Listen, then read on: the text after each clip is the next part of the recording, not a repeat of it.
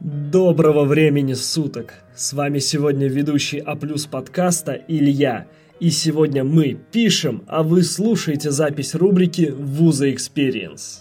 В этой рубрике мы расспрашиваем выпускников и студентов высших учебных заведений об опыте, полученном в ходе обучения в вузах. Это интересно для нас и может быть важно для вас, так что подписываемся на наш канал и начинаем.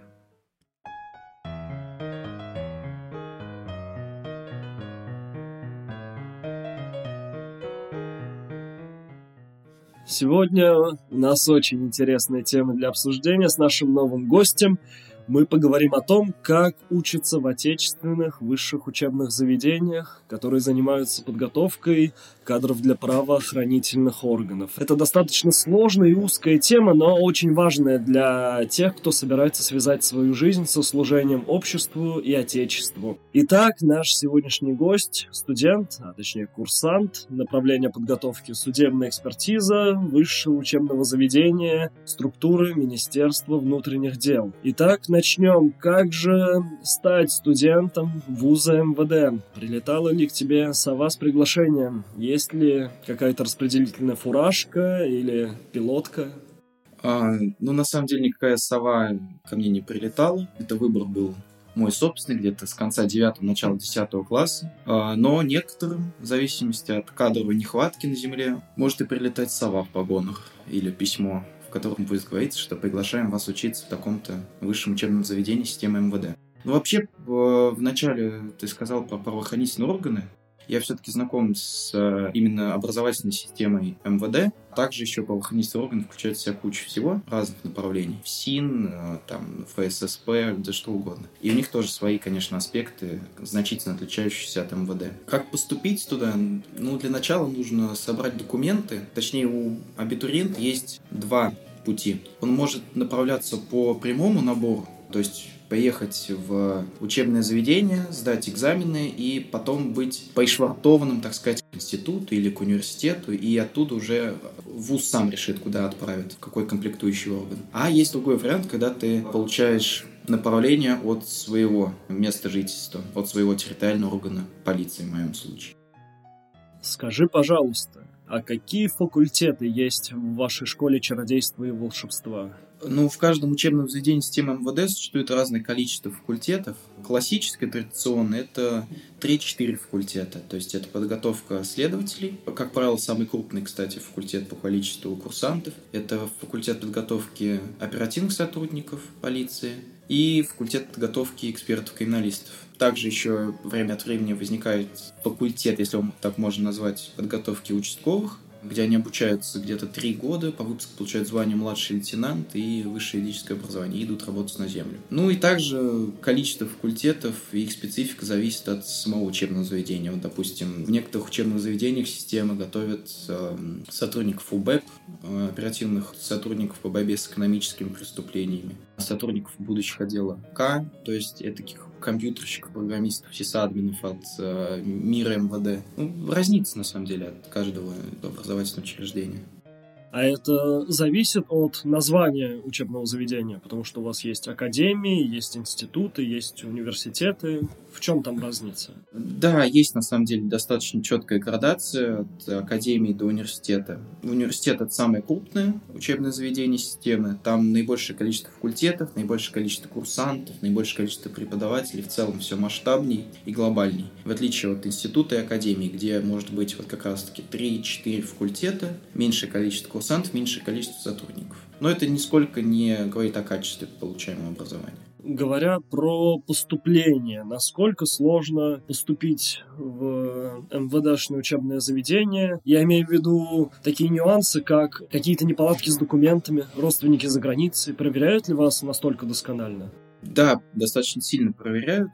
У меня не возникло проблем как на стадии проверки документов в территориальном уровне полиции, но у некоторых людей они могут быть. Также, насколько я помню, тщательно проверяют наличие судимости родственников. Вот. Я помню, даже возникли вопросы по поводу того, что у моего отца были штрафы, недавно полученные за превышение э, скорости на дороге э, на, на камерах, которые он собрал. Ну да, достаточно, достаточно сложно поступить, если у родственников есть какие-нибудь черные пятна карьере, в жизни. Кстати, еще у нас есть бот в Телеграме для проверки ваших курсовых и дипломных работ на заимствование и не только. А плюс бот. Сохраняем, не стесняемся. Вам это может быть полезно, дорогие слушатели.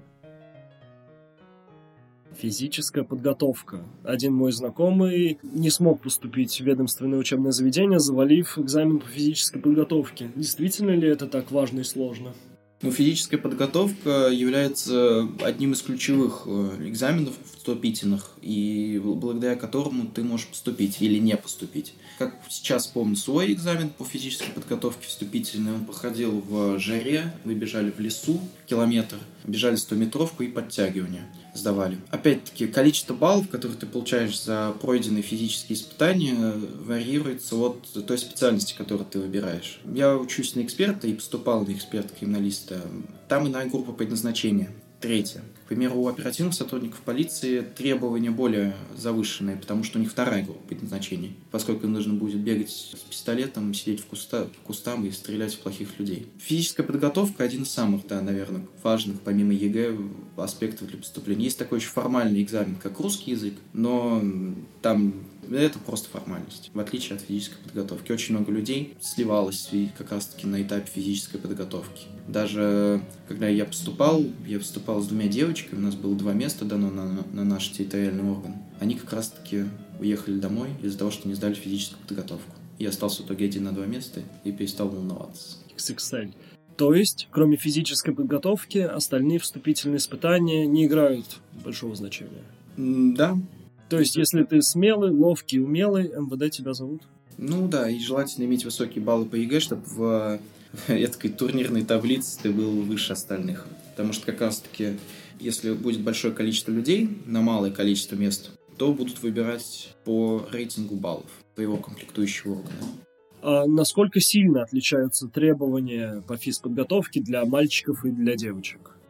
В целом не особо сильно. Самое главное отличие в том, что девочкам не нужно сдавать подтягивания, хотя нормативы по бегу у них, точнее не нормативы, а испытания по бегу у них такие же, это километр и 100 метров. Вместо подтягиваний они сдают комплекс силовых упражнений, это отжимания и пресс. Ну, естественно, отличаются, я сейчас уже не скажу в тонкостях, насколько сильно, а, отличается время, за которое нужно пробежать километр для получения определенного количества баллов и 100-метровку. Но это все можно узнать на сайте учебного заведения раз много студентов отсеиваются, наверное, много студентов и отчисляются. Как у вас с отчислениями? С отчислением, на самом деле, все обстоит намного сложнее, поскольку после того, как ты поступил, точнее, как раз твое поступление отсчитывается с момента подписания контракта. По этому контракту ты обязан отработать в территориальном органе полиции 5 лет после обучения. И в случае своего исключения по каким-то причинам или добровольного ухода из образовательного учреждения, ты должен заплатить деньги, которые отдало государство за счет твоего обучения. На моей памяти, даже из моей группы отчислилось две девочки, это было еще на первом курсе, и по итогу им нужно было заплатить что-то в районе 25-30 тысяч рублей. А по итогу наше обучение, если отчисляться на пятом курсе, а, нужно будет заплатить около 800 или 900 тысяч рублей. Если бы вы, судебные эксперты, были бы студентами Хогвартса, то на каком бы факультете вы учились? Ну, наверное, Пуффендуй, потому что мы какие-то... Мы достаточно отличаемся от других факультетов. У нас отдельный корпус, где мы наблюдаем свой микроскоп, ну, по крайней мере, так это выглядит со стороны, рассматриваем гильзы. Как-то так. Достаточно зажатые в себе комьюнити системы МВД, которые только со своими общаются, эксперты с экспертами. Шляпа выбирает вас или вы выбираете шляпу? Мы выбираем свой факультет с самого начала, когда еще идем в отдел кадров территориальном органе, мы выбираем, на кого поступать. Но перевестись с одного факультета на другой можно. Это, конечно, достаточно проблематично, но вот, к примеру, мой хороший товарищ перевелся так с оперативных сотрудников полиции на экспертов-криминалистов. Для этого, конечно, нужно пройти очень много. Для этого нужно, чтобы отдел кадров территориального органа полиции дал на это разрешение. Затем, чтобы генерал, то есть начальник академии, подписал это. И еще куча нужно пройти разных инстанций. Но это возможно. А принудительно перевести не могут? Бывали такие случаи? Когда на стадии обучения нет, а на стадии, на стадии поступления вполне могут. Потому что э, сам видел, как многих людей с факультета подготовки следователей еще на стадии абитуриентской кампании переводили на экспертов, потому что не хватало людей на экспертов. То есть распределительная фуражка существует? Для особо избранных. Подготовка в вузах МВД, наверное, несколько отличается от обычных вузов. Так ведь? Ведь у простых смертных всего 2-3 года физкультуры. Да, у нас 5 лет физкультуры, и помимо этого еще огневая подготовка. На ФП, физической подготовке мы так и называем, мы изучаем различные БПБ, боевые приемы борьбы, которые как-то непонятно каким образом могут нам пригодиться при несении службы, и всякие нормативы достаточно сложные. К примеру, вот сейчас летом на экзамене по физической подготовке мы бегали километр в бронежилетах, полосу препятствий сдавали в ней, потом в них же отрабатывали боевые приемы борьбы, боролись. Ну, это достаточно интересно, если человек подготовлен к этому. На огневой подготовке все понятно. Стрелять из пистолета Макаров, как правило. А сессии сложнее, чем у простых смертных? Если человек умеет учиться, он в любом случае будет учиться на хорошие оценки. Ни разу не сталкивался с тем, что преподаватели как-то неадекватно выставляли оценки. Сдать экзамен вполне возможно, если ты готов приложить для этого усилия. К сожалению, очень много курсантов плохо и нерадиво относятся к подготовке к экзаменам, и вследствие этого получают негативные оценки и начинают очень сильно злиться на преподавателей, обвинять их во всех смертных грехах. Но это не так.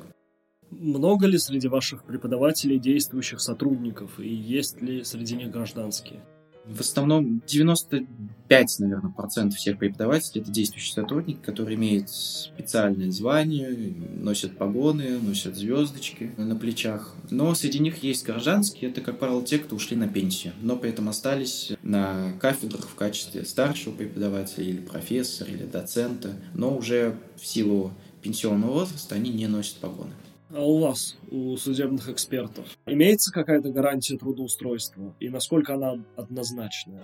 Гарантия трудоустройства – это одно из, наверное, ключевых фактов, по которым люди идут в систему МВД поступать в высшее учебное заведение. Конечно, бывают иногда случаи того, что судебного эксперта, допустим, который отучился 5 лет, после защиты диплома, и ему говорят, что ему нужно идти работать на земле, так называемый, участковым сотрудником. Но это, наверное, вопиющие случаи, потому что, как правило, закидывают тем, на кого ты учился.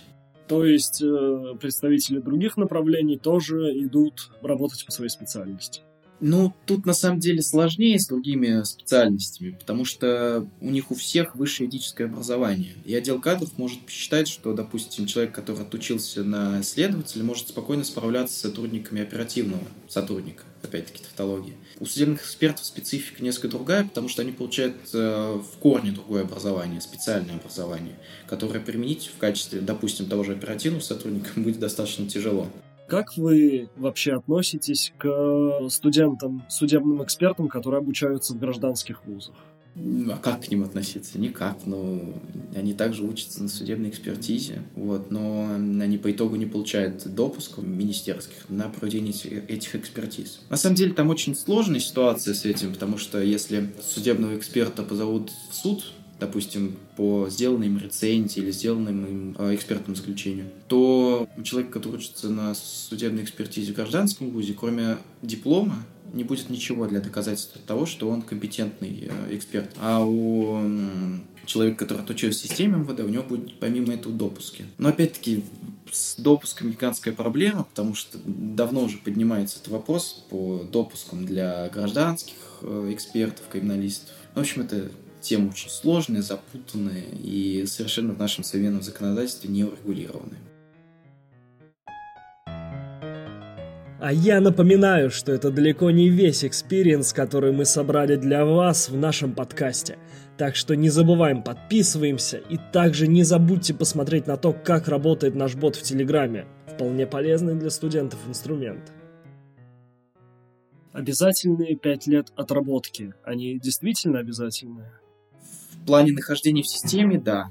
В плане места работы нет. Ты можешь работать э, практически где угодно. Если ты остаешься в системе, то эти 5 лет идут тебе в счет. Если ты отработаешь 4 года, то за последний год нужно будет заплатить. Я не знаю, как там идет подсчет суммы, это нужно спрашивать там отдела кадров и финансового отдела. Но в целом, да, обязательно. То есть после пяти лет Добби может быть свободен?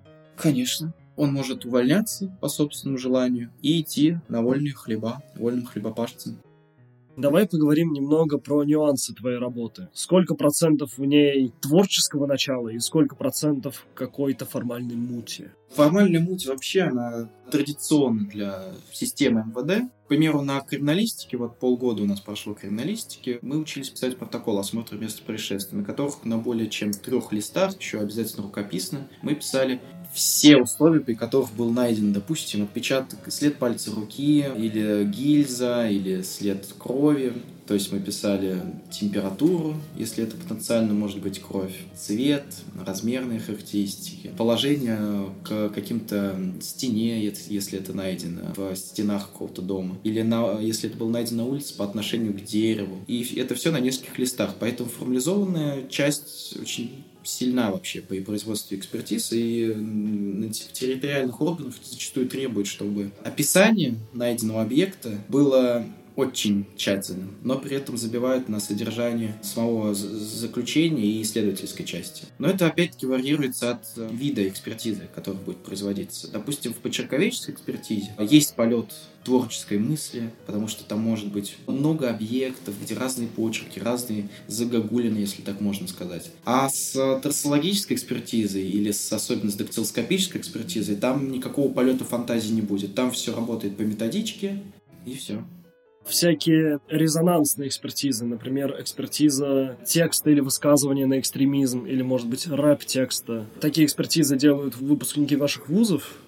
Ну, могут делать, если они получат на это допуск. А для этого нужно еще получить лингвистическое образование и тогда они имеют право проводить лингвистические экспертизы. Получение допусков — это вообще достаточно интересная тема, потому что в Москве находится головной центр КЦ, МВД, экспертно-коммунистический центр, в котором разрабатываются все методички, в котором разрабатываются места для получения новых допусков. То есть, если человека заинтересует какая-то экспертиза, вот как у нас преподаватель рассказывал, его заинтересовала фототехническая экспертиза. Он для этого отучился, прошел курсы, сдал экзамен и получил допуск. И в своем территориальном органе полиции он он делал помимо всех прочих экспертиз фототехническую экспертизу. Но не надо думать, что потом, по прошествии пяти лет обучения, будут взваливать все экспертизы на вас. Это не так.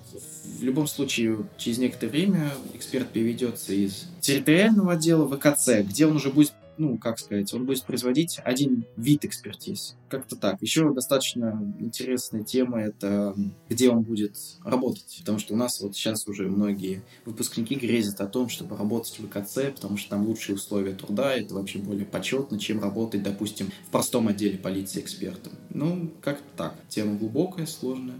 А как ваше профессиональное сообщество относится к анализу содержания аниме? И как можно вообще дать оценку той же «Тетради смерти»? На самом деле я не могу ответить на этот вопрос, потому что я не получаю направление по лингвистической экспертизе, которая рассматривает текст или какое-то музыкальное произведение на экстремистское содержание. Пусть этим занимаются люди, которые компетентны. Пусть, может быть, в кавычках, может быть, и не в кавычках компетентны. Но в любом случае такая экспертиза имеет место быть, и она, кстати, достаточно популярна. И родоначальник лингвистической экспертизы в России делал лингвистическую экспертизу для Филиппа Киркорова, когда он выступал и крикнул матом на сцене. И он защитил э, с помощью этой экспертизы честь, так сказать, Филиппа Киркорова была защищена, потому что он сказал, что он находился в сценическом образе. Лингвистическая экспертиза, кстати, возвращаясь к предыдущему вопросу, вот в ней полет фантазии может быть безграничный, потому что вообще высказывать его можно трактовать как угодно. На самом деле, я бы очень хотел заняться получением допуска лингвистической экспертизы, потому что мне это интересно. Может быть, получится. Будем надеяться. Вернемся к нашим академическим баранам. Поговорим про стипендии или про зарплаты, как вы их называете. Какая стипендия у студентов, будущих экспертов или у других направлений, и какая ожидается зарплата? Зарплаты, да. Почему-то все называют ее зарплатой, но это связано с тем, что она, в отличие от простых э, студентов, сочетает все несколько направлений. Это оклад, оклад рядового полиции в случае курсанта, надбавка за успеваемость, то есть это может колеблиться от 5%, если ты ничего не понимаешь и не хочешь учиться, до 20%, если ты отличник, еще какие-то материальные выплаты. И в итоге все это суммируется в 13-14 тысяч на первом-втором курсе. На третьем курсе идет выслуга лет от двух, там еще, соответственно, стипендия вырастает до 15 тысяч. И дальше все мечтают уже, когда на пятом курсе они получают первое офицерское звание, младший лейтенант полиции, и их стипендия 27 тысяч. Плюс, помимо этого, можно раз в год получать... Ну, у нас это обязательно, мы все пишем рапорт на получение материальной помощи, но я думаю, никто не против этого рапорта. Доплачивать 10 тысяч раз в год. А мы просто облизнемся. После выхода, так сказать, на работу, какая ожидается зарплата? В системе МВД, как я уже сказал, даже на нашей стипендии это уже понятно, зарплата сочетает в себе много разных денежных вознаграждений. В случае эксперт-криминалиста, помимо оклада за какое-то звание, помимо оклада за должность, помимо надбавки и помимо чего-то еще, могут быть надбавки за работу с опасными объектами в случае проведения баллистической экспертизы. Если не ошибаюсь, как-то с, с трупными отложениями, с трупными ядами связано, если ты выезжал на осмотр места происшествия, где был труп. И всякие такие опасные надбавки также включаются в зарплату. Ну, наверное, в самом начале это где-то 30 5-40 тысяч, опять-таки в зависимости от территориального органа полиции. И, наверное, до 60, до 50, где-то так. Но это государственный сектор, а поговорим про частный. Многие ли судебные эксперты после обязательной отработки пяти лет уходят в частные конторы?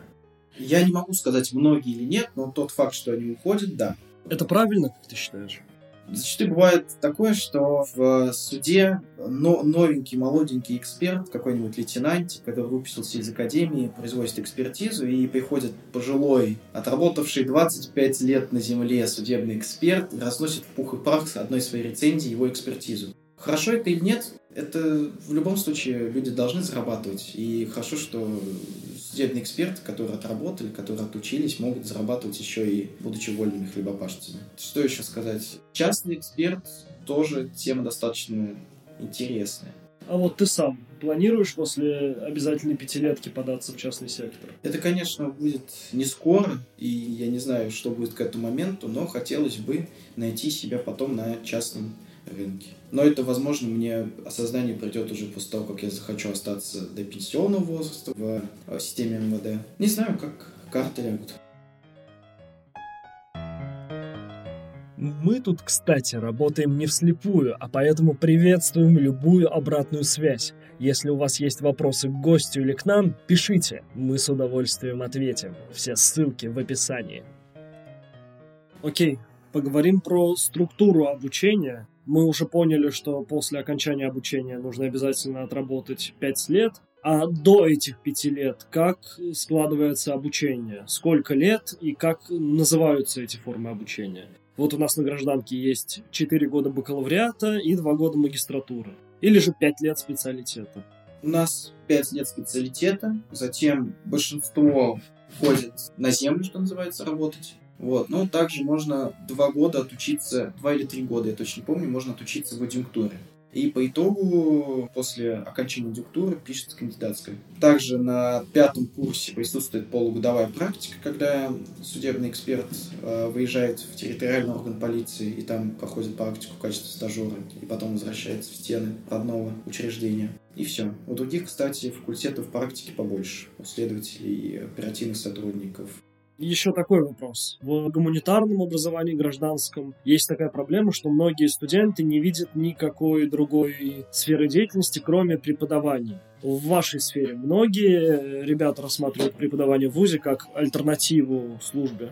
Нет, даже вот на примере своей группы, своего курса с людьми, с которыми я общался, малая часть задумывается о том, что после выпуска остаться в стенах родного образовательного учреждения, написать кандидатскую. Для многим даже уже сейчас хочется просто пойти быстрее на работу. Также еще есть какая-то ненависть у тех сотрудников полиции, которые находятся на земле, к тем людям, которые преподают. Потому что преподаватели ходят в серьезных офицерских званиях, можно так сказать. То есть большинство тех, кто отработал давно, это полковники, подполковники, майоры. Те звания, которые не снились людям на земле. То есть полковник в институте, академии, университете, это намного легче получить, намного легче достичь этого специального звания, в отличие от человека, который будет работать на земле. Потому что полковник на земле — это уже какой-то видный начальник высшие преподаватели, высший офицерский состав вашего учебного заведения, наверное, это очень влиятельные люди.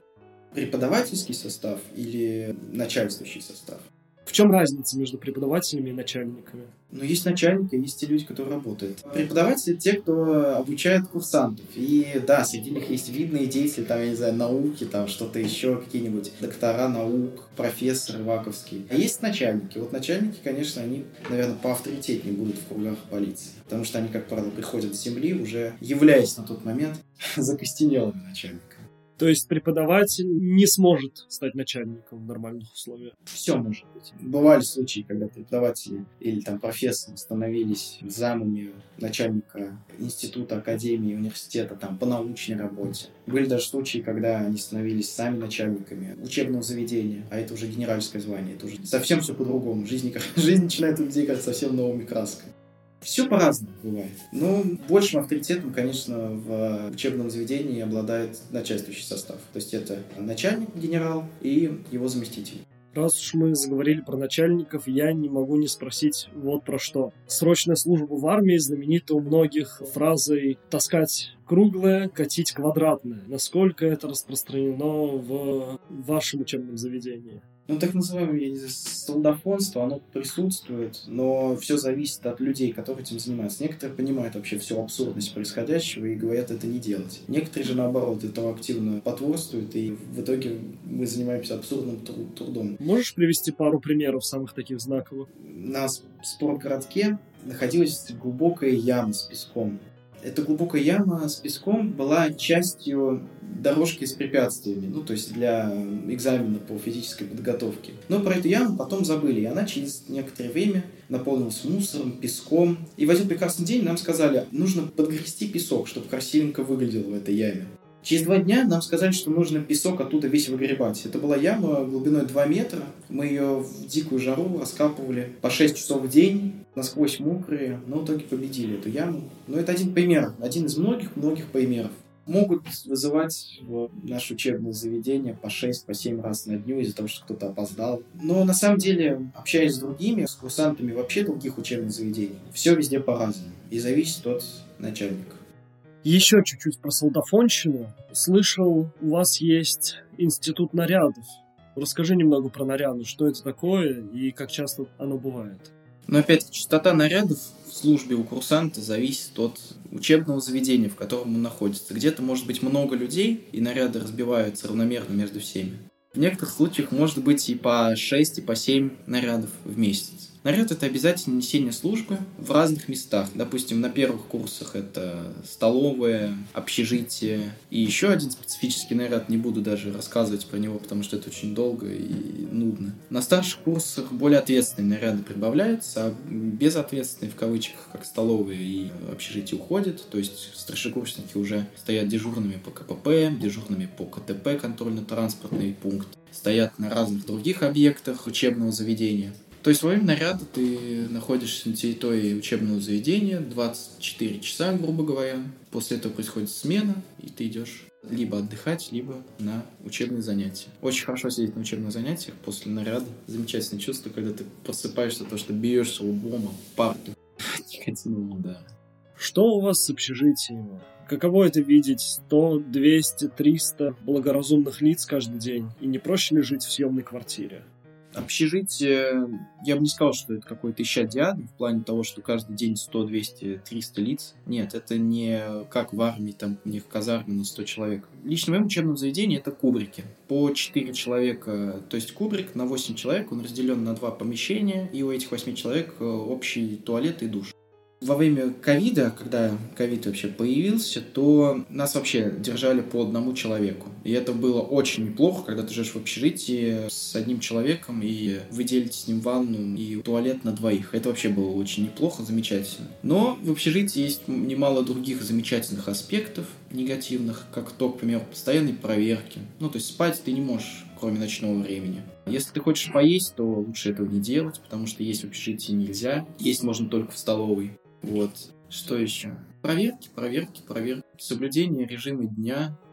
Уборка. Не дай бог, у тебя там будет на плитке где-нибудь лежать мусор или пыль. Ну, достаточно тяжело жить в общежитии, и по итогу к концу второго курса можно съехать на квартиру. Есть ли какие-то особенности жизни на квартире для будущих милиционеров? Наблюдают ли за вами, насколько тщательно? Ну, если какая-нибудь сумасшедшая бабушка с верхнего этажа, как вот было с моей одногруппницей, будет подкидывать шприцы и всячески жаловаться по поводу того, что они там устраивают что-то плохое, хотя ничего такого не делают, то могут приехать проверка. И эти службы будут смотреть, как, собственно, вы живете. Хватает ли у вас еды, вообще чисто у вас, не, не творите ли вы бесчинств. А так, лично моей практике мне ни разу никто не приезжал. Поговорим еще немного про систему обучения. Ваша система состоит из специалитета и адъюнктуры. Не было бы проще, по твоему мнению, разделить специалитет на бакалавриат и магистратуру по баллонской системе, чтобы бакалавриат посвятить чисто общементовским дисциплинам, а в магистратуре заниматься именно экспертизой? Мне вообще не нравится баллонская система и то, что она стала активна в гражданских вузах. Я выступаю за крайне простой специалитет адъюнктура. В принципе, в рамках специалитета можно в начальных курсах, как это происходит, дать общие понятия о службе, по полиции, о полицейской деятельности, и потом уже переходить к специальным дисциплинам. Лично меня такая система устраивает. А потом адъюнктура — это уже те люди, которые остаются в системе образования. Это уже, в принципе, четко и понятно. Все просто, удобно и хорошо. Как по-твоему, кем являлся Шерлок Холмс? Следаком, экспертом или, может быть, опером? Давай с профессиональной точки зрения. Следаком. Следаком с э, очень хорошим представлением о крим-тактике, о кримистической тактике. Ну и последний вопрос. Кому бы ты посоветовал поступать в высшее учебное заведение МВД? Людям, в первую очередь. Э, честно, не знаю, но это в любом случае должен быть человек достаточно подтянутый в плане физической подготовки, потому что ему будет банально тяжело поступить, если он будет плохо развит. И ему будет банально тяжело учиться, если также он будет плохо развит. Из каких соображений поступил ты? Из тех соображений, что в системе МВД можно получить качественное экспертное образование. И экспертное образование востребовано. Как раз таки, как мы и говорили, в гражданских кругах и в системе МВД в частности. Почему поступают твои коллеги? Какие у них основные причины? Это забавная, на самом деле, тема. Потому что я, у, меня было, у меня было развлечение, я спрашивал у своих одногруппников, а зачем они сюда поступили, и одна девочка мне ответила. Но я увидел судебную экспертизу, я увидел надпись «судебный» и подумал, что потом не смогу устроиться в судью и работать. В итоге она оказалась на судебной экспертизе. Многие вообще не имеют представления, куда они поступают. В моей группе только 2-3 человека примерно, ну сейчас уже понятно, большинство, а вот на первом, на втором курсе только часть, малая часть понимала вообще что да как, что они будут делать. Не знаю, многих туда загоняет желание избежать армии. Многих туда загоняет желание получать большую стипендию. Многих загоняет туда желание иметь корочку, к сожалению. Но это больше не на экспертном факультете, а на других факультетах разные. У кого-то родители, у них нет другого пути, как идти в систему МВД. У каждого свои, на самом деле, причины для поступления. Что ты хочешь пожелать нашим дорогим радиослушателям? Ну, наверное, если кто-то заинтересуется и будет поступать на экспертную специальность, то хороших объектов для исследования.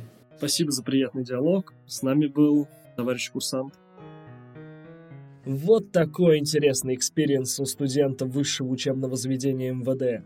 Впереди будет еще много интересного, так что напоминаю, подписываемся на наш подкаст и смотрим полезные ссылочки в описании. До скорого!